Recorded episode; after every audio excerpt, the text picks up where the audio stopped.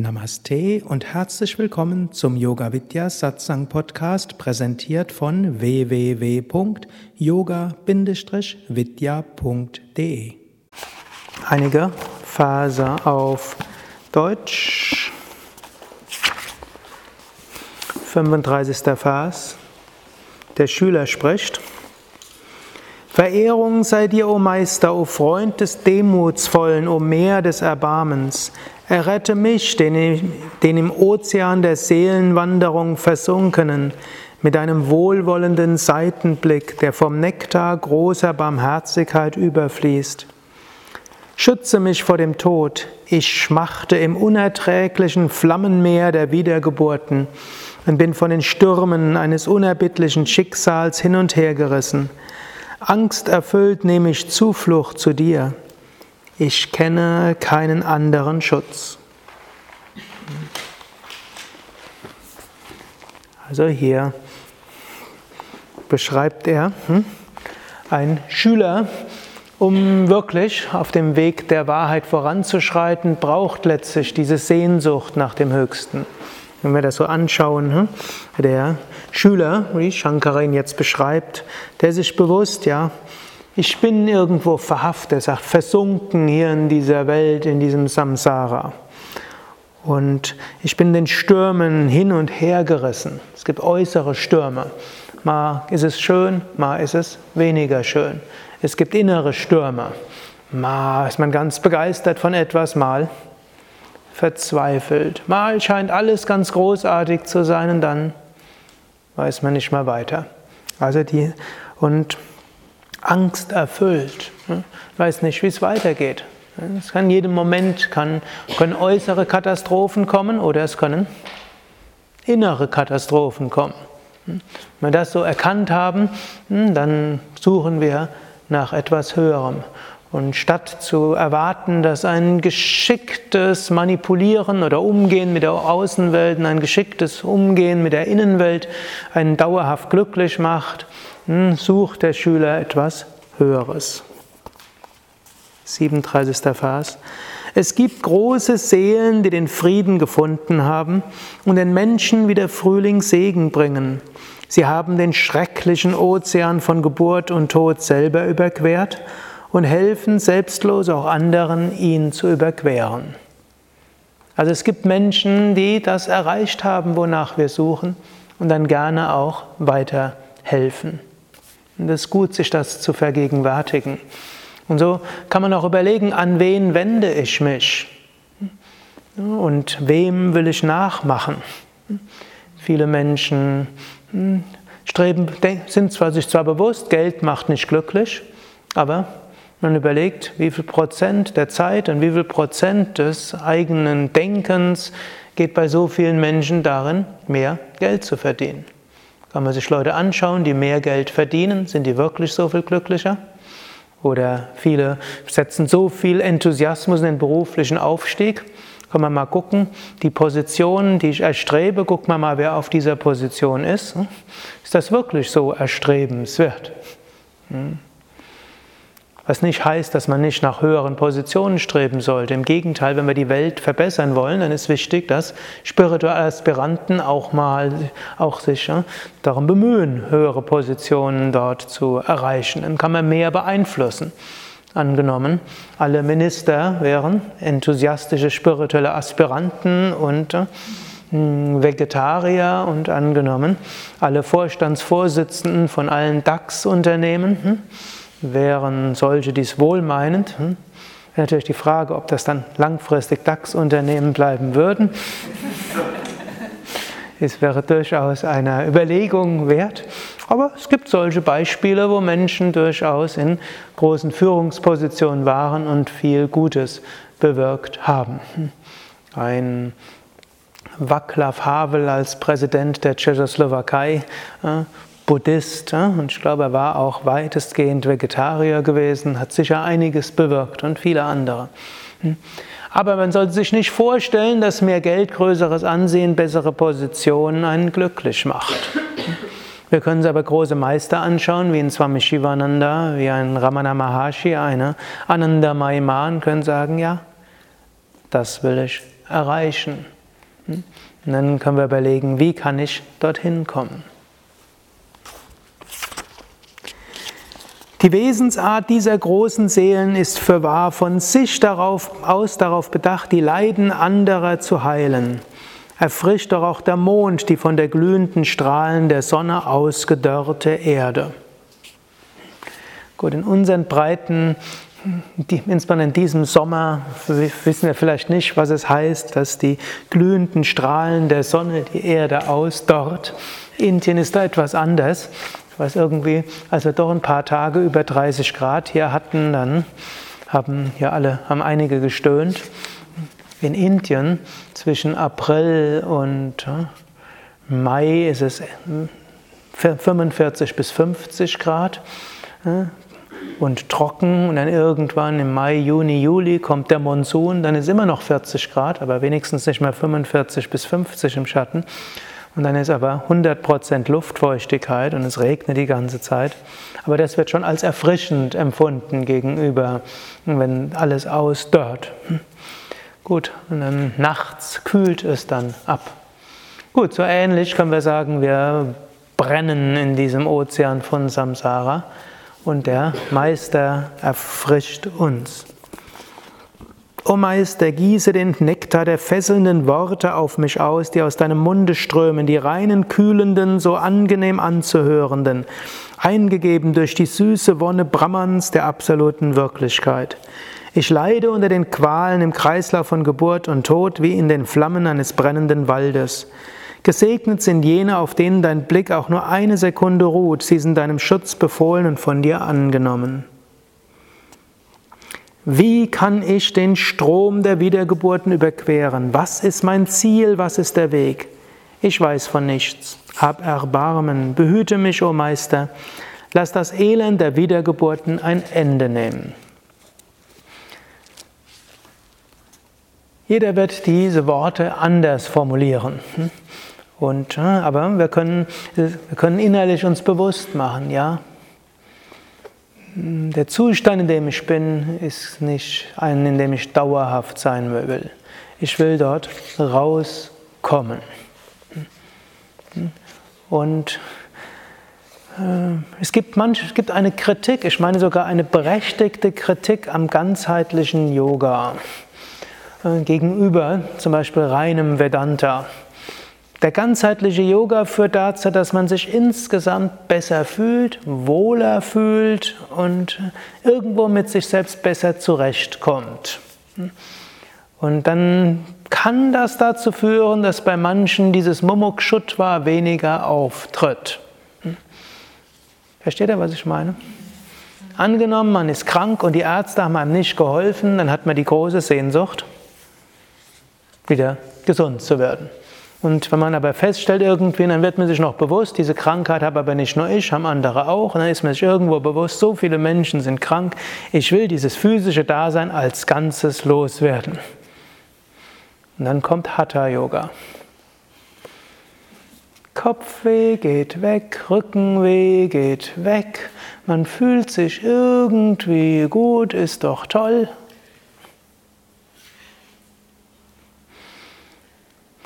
Oder emotionale Probleme, Hochs und Tiefs, grenzenlose Enttäuschung. Ich will aus dieser Welt raus. Dann kommt ganzheitliches Raja-Yoga. Erkenntnis, alles in einem meint es irgendwie gut. Und auch diese Ärger und diese Ängste haben irgendwo ihre Berechtigung. Du kannst lernen, geschickter mit dir umzugehen und die verschiedenen Traumata und mangelndes Urvertrauen aus der Kindheit und all diese kannst du irgendwo beheben. Und du kannst auch geschickter mit anderen umgehen, dann gibt es weniger Konflikte, du kannst besser deine Wünsche äußern, so kriegst du mehr, was du willst, du kannst besser kommunizieren, dann werden andere auch deine Wünsche berücksichtigen. Wir arbeiten daran und im schlimmsten Fall gelingt es.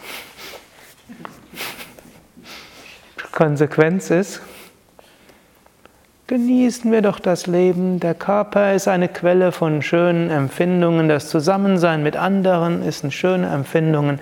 Meine Emotionen haben auch ihren Sinn und die Emotionen der anderen auch. Und wenn Sachen schief sind, da lerne ich ja daran, ist doch alles gar nicht so schlimm. Problem? Mumukshutva hm. nimmt ab. Ist ein Dilemma. Hm. Und ich kann es euch auch nicht lösen. Hm? Ich will euch mal sagen, was die, zum Beispiel die Christen im Mittelalter gemacht haben. Die haben alles dran gesetzt, dass man sich im physischen Leben nicht wohlfühlt. Nicht alle. Hm? Es gab dann auch solche wie Hildegard von Bingen, die eben auch sich bemüht haben, einen ganzheitlichen, gesunden Lebensstil zu haben von gesunder Ernährung und Heilkräuter bis gesunden Umgang mit sich selbst und so weiter und trotzdem nach Spiritualität streben. Aber hm, das ist eine andere Richtung, war eben, man quält den Körper, dass er erstens wehtut und zweitens immer krank ist. Also zum Beispiel, es gab das Gelübde, das man ablegen konnte, ich werde meine Kleidung nie abnehmen, bis sie von selbst abfaulen. Gar nicht mal so seltenes Gelübde im Mittelalter. Zweites Gelübde, ich werde nicht häufiger als einmal im Jahr Duschen und Wasser an meinen Körper kommen lassen. Selbstverständlich hat das zu Jucken, zu Gestank und zu hm, schwelenden Wunden geführt. Aber das hat den Mensch daran erinnert, hm, dieses Leben ist Leiden. Außerdem dann noch irgendwelche Geiselungen und äh, irgendwelche Dornen, Gürtel äh, und so weiter. Das hat erstens zu Wunden geführt, zweitens typischerweise zu entzündenden Wunden und sehr häufig zum Tod. Krishna würde all das als tamassiges Tapas bezeichnen und sagt, ich wohne im Tempel des Körpers. Wer deinen Körper quält, der quält mich. Hm. Solches tun ist zu unterlassen. Also nicht, dass er mich jetzt hier falsch versteht. Bhagavad Gita ist hier sehr eindeutig. Und warum muss Krishna so stark darauf Bezug nehmen? Weil das zu seiner Zeit praktiziert wurde und eigentlich zum Teil auch heute noch praktiziert wird, obgleich es etwas mehr in den Hintergrund getreten ist. Aber es gab diese Leute, die ja, zum Teil ja, monatelang, jahrelang die Hände oben gelassen haben, bis die Hände zu Leder verkommen sind und nicht mehr bewegbar waren. Die ihre Finger nicht bewegt haben dabei und dann die Fingernägel wachsen, bis sie durch die Hand den Je nachdem, es kann durch die Handgelenke durchwachsen, bis die Nägel hinten rauskommen oder durch die Handmittelknochen durchgehen. Ich habe mal solche Fotos gesehen und es gibt ja auch dieses Buch, äh, äh, das spirituelle Feuer im Mangalam Verlag, ich glaube, wir haben es auch in der Boutique, hm, wo das einer gemacht hat und so auf diese Weise Tapas geübt hat. Also Krishna würde das nennen tamassiges Tapas. Aber es erinnert einen, diese Welt ist schmerzverbunden. Gut, ich bin trotzdem ein Befürworter des ganzheitlichen Yoga. Hat nämlich erstmal einen anderen Vorteil. Menschen sind ja, kommen ja jetzt nicht massenhaft zum Yoga, weil sie dort die, die Erlösung vom Kreislauf von Geburt und Tod erwarten, sondern Menschen kommen zum Yoga, um mehr Energie zu haben, Entspannung zu haben, sich wohlzufühlen und ja, irgendwo mit Problemen besser zurechtzukommen. Dann kommen sie zum ganzheitlichen Yoga und dann kommt zusätzlich zu weniger Spannungen, Entspannung, besserem Körpergefühl, zusätzlich zu mehr Energie und zusätzlich zu mehr Freude und irgendwo Enthusiasmus kommt ein Zugang zur Seele, die dann fragt, wer bin ich, was gibt es mehr? Es kommt zusätzlich zu all den positiven Wirkungen oft eine spirituelle Erfahrung, eine transzendente Erfahrung in einer tiefen Entspannung, im Anhalten beim Kapalabhati, während dem längeren äh, Anhalten, äh, während dem längeren Verharren in der Vorwärtsbeuge, im Schulterstand, im Fisch, im Drehsitz. Oder einfach, man geht aus der Stunde heraus und hat das Gefühl, man schwebt auf Wolken und will die ganze Welt umarmen und fragt sich, was denn das? Hm? Und wenn es mit so viel Yoga möglich ist, eine solche Freudenerfahrung zu haben und sie dann nach ein paar Stunden wieder weggeht, wäre es nicht möglich, dort dauerhaft zu verharren. Hm? Dumme ist nur, Ganz so leicht bleibt dieses euphorische Gefühl ja nicht. Oft ist sogar so, wenn man regelmäßig praktiziert, hm, kommt seltener oder man gewöhnt sich daran. Es ist halt was Normales, dass da irgendwelche Licht dort ist und das ein bisschen pulsiert und dass die Hände irgendwie ausstrahlen, dass man sich leicht und gut fühlt. Es ist so, wird zu so einer normalen Erfahrung, dass man parallel noch tausend andere Gedanken haben kann und Pläne schmieden kann und sich über sich, Gott und die Welt, meistens weniger über Gott, aber mehr über sich, die Welt und andere Gedanken machen kann. Und da braucht es jetzt wieder mehr Viveka. Also wir müssen im ganzheitlichen Yoga noch mehr Viveka üben, weil das ganzheitliche Yoga uns eine ganze Menge an Leiden wegnimmt, das wir haben würden, wenn wir kein ganzheitliches Yoga üben würden. Da muss man eben aufpassen, dass, das, dass die Harmonie und das doch Glücksgefühl, das man hat, wenn man einiges vom ganzheitlichen Yoga umsetzt, dass das uns nicht von Viveka, Vairagya und Mumukshutva abhält. Es führt zu etwas Wohlgefühl. Aber es ist ein, ein trügerisches Wohlgefühl. Warum ist es trügerisch?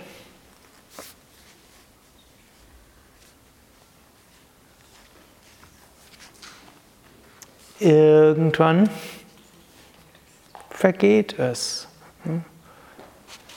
Nach, wenn man jetzt die empirischen Studien zusammenfasst, würde man annehmen, dass im Durchschnitt, aber nicht für jeden, im Durchschnitt, wenn man die Grundsätze grundsätzlich umsetzt, wird man fünf bis zehn zusätzliche relativ gesunde Jahre bei klarem Verstand seinem Leben hinzufügen. Und man wird vermutlich in der gleichen Altersklasse 20 bis 50 Prozent weniger Krankheit und Leiden haben und vermutlich sogar 20 bis 40 Prozent weniger emotionales Leiden haben als andere, die keinen Yoga üben. Ist eine ganze Menge. Aber fünf bis zehn Jahre später kommt es trotzdem. Und dann ist man ganz verwirrt. Vor allem, wenn man einem relativen Versprechen des Yoga dort, sich selbst relatives Versprechen des Yoga dort macht. Man muss auch sagen, manchmal der Swami, macht der Swami Shivananda einem auch diese typisch Tamil Nadu-Übertreibungen. Wer alles gut macht, wird nicht krank werden. Krankheit kommt, weil man gegen Gesetze der Natur verstößt. Hm? Ist, man muss aber sagen, das meint er nicht so wörtlich. Wenn man nämlich das gesamte Kapitel Gesundheit im göttliche Erkenntnis durchliest, da schreibt er schon auch etwas anderes. Und das ist halt der südindische Stil, den er dort hat. Natürlich, Swami Shivananda hat auch seine Krankheiten und andere auch. Wir müssen es mehr als Tendenz sehen im Sinne von, wenn wir uns gesund verhalten, ist die Wahrscheinlichkeit größer, dass wir gesund sind. Aber ich kenne Menschen, die praktisch alles umgesetzt haben, was man so umsetzen kann auf dem Gebiet von Gesundheit und trotzdem Krebs gekriegt haben. Hm. Ich kannte einen, das war für mich war das ein, hm, doch irgendwo, was mich ein bisschen erschüttert hatte, nicht nur ein bisschen. Es war jemand, der hat mit mir zusammen die fortgeschrittene Yogalehrerausbildung gemacht. Wir haben uns gekannt, wir waren vielleicht nicht enge Freunde, aber doch befreundet. Hm. Und der war für mich so ein Beispiel wie jemand, der wirklich ganzheitlich Yoga übt. Sehr gesund sich ernährt hat, aber nicht fanatisch. Eine gute Beziehung hatte zu jemandem und die waren irgendwo so, schien mir so wie das ideale Paar. Der hat, aus, hat gut gedient mit Enthusiasmus, sich aber auch um sich selbst gekümmert. Schien so eigentlich alles, äh, alles in Ordnung. Wenn ich mir jemanden hätte vorstellen können, der so gesund lebt, wie man gesünder nicht hätte leben können, das war Ravi. Und dann hat der Krebs das Mediastinum bekommen.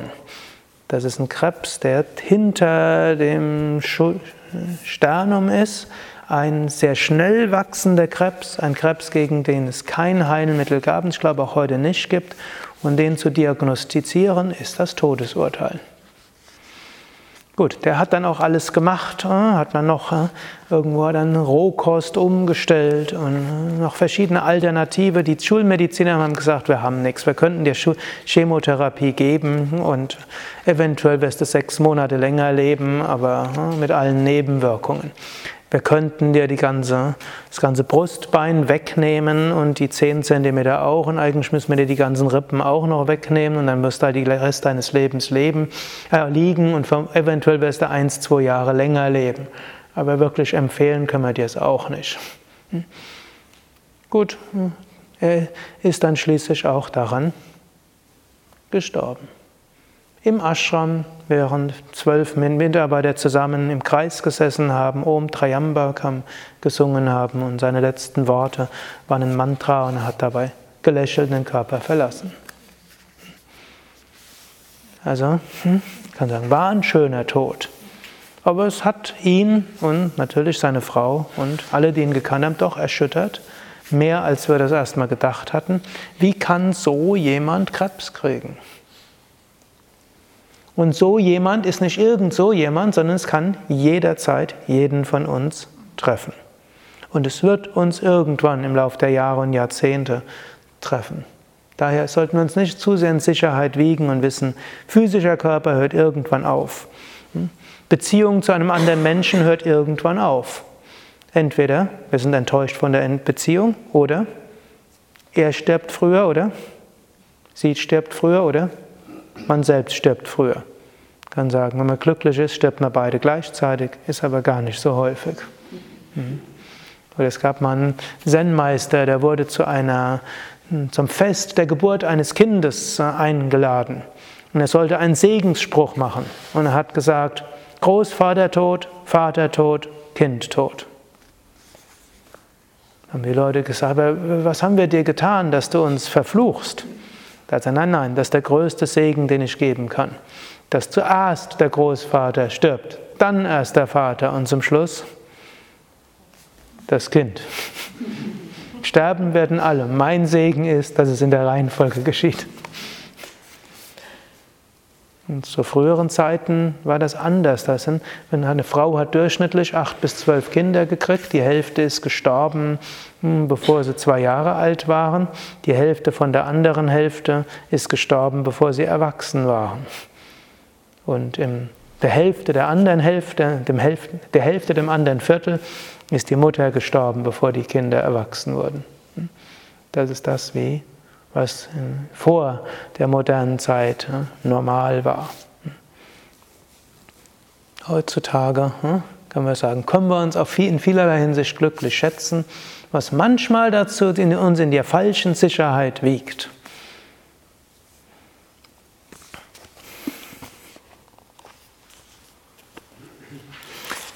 Mit diesen Worten sucht der Schüler, der im Flammenmeer der Wiedergeburten Qualen leidet, beim Meister Zuflucht. Die große Seele schaut ihn an mit einem Blick, der vom Gefühl des Mitleids erfüllt ist und beruhigt ihn sogleich, fürchte dich nicht.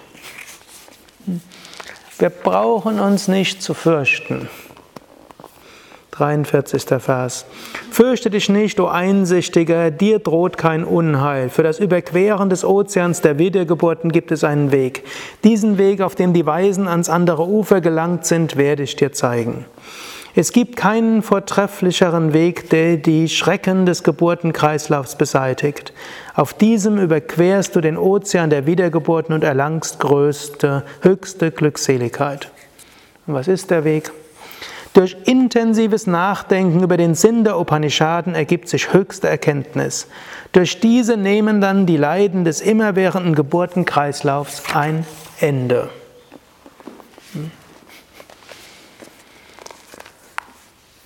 Nehmen wir mal ein Beispiel. Angenommen, jemand hat euch hypnotisiert, dass ihr einen großen Buckel am Rücken habt und dass dieser furchtbar wehtut dass alle euch deshalb anschauen und irgendwo innerlich euch lächerlich finden. Wie fühlt man sich anschließend? Man kann etwa die Hälfte der Menschen so hypnotisieren, dass sie das nachher denken. Wie fühlen sie sich? Voller Schmerzen und Ständig fühlen sie sich schlecht, dass andere schlecht über sie denken und nachdenken. Hm? Wie kann man jetzt dieses Leiden loswerden?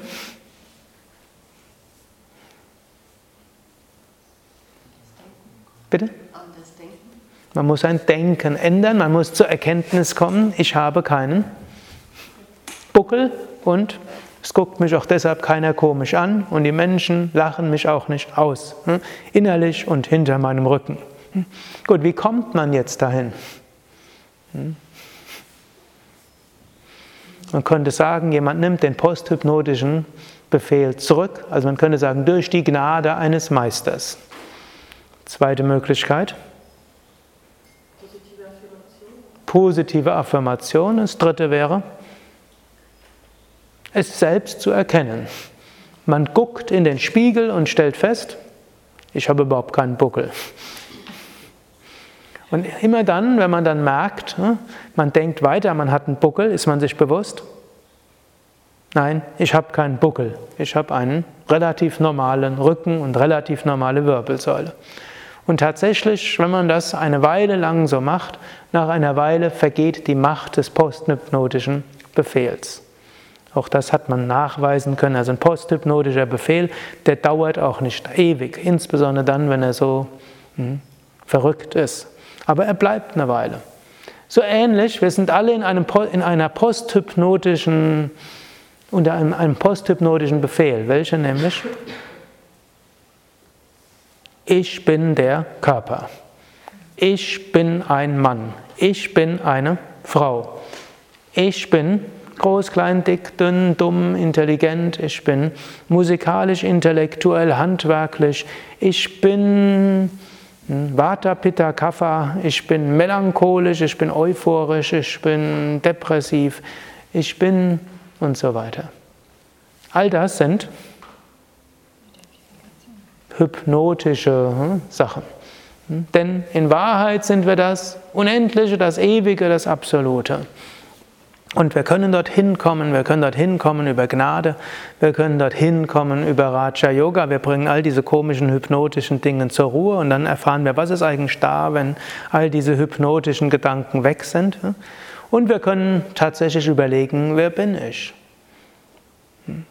Und so kommen wir zu der Verwirklichung von dem, was wir wirklich sind. Aham Brahmasmi. Hariom Tatsat. 哦。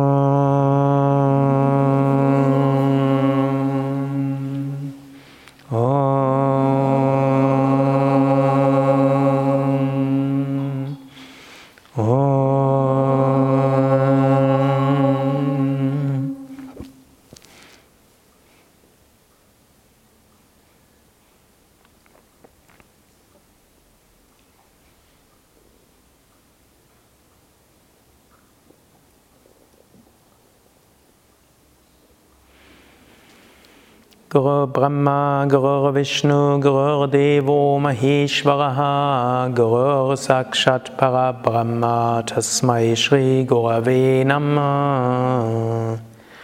Om Shanti, Shanti, Shanti. Om Frieden, Frieden, Frieden. Om Bole Satguru Shivananda Maharaj Ki. Jai. Bola Shri Vishnavananda Maharaj Ki Jai.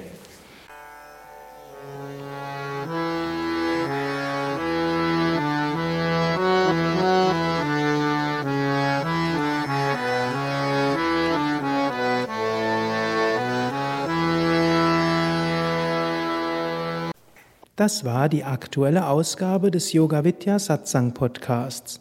Mehr Informationen zum Yoga über Yoga-Seminare, Yoga-Workshops, Yogakurse, Vorträge zu Spiritualität und Meditation unter www.yoga-vidya.de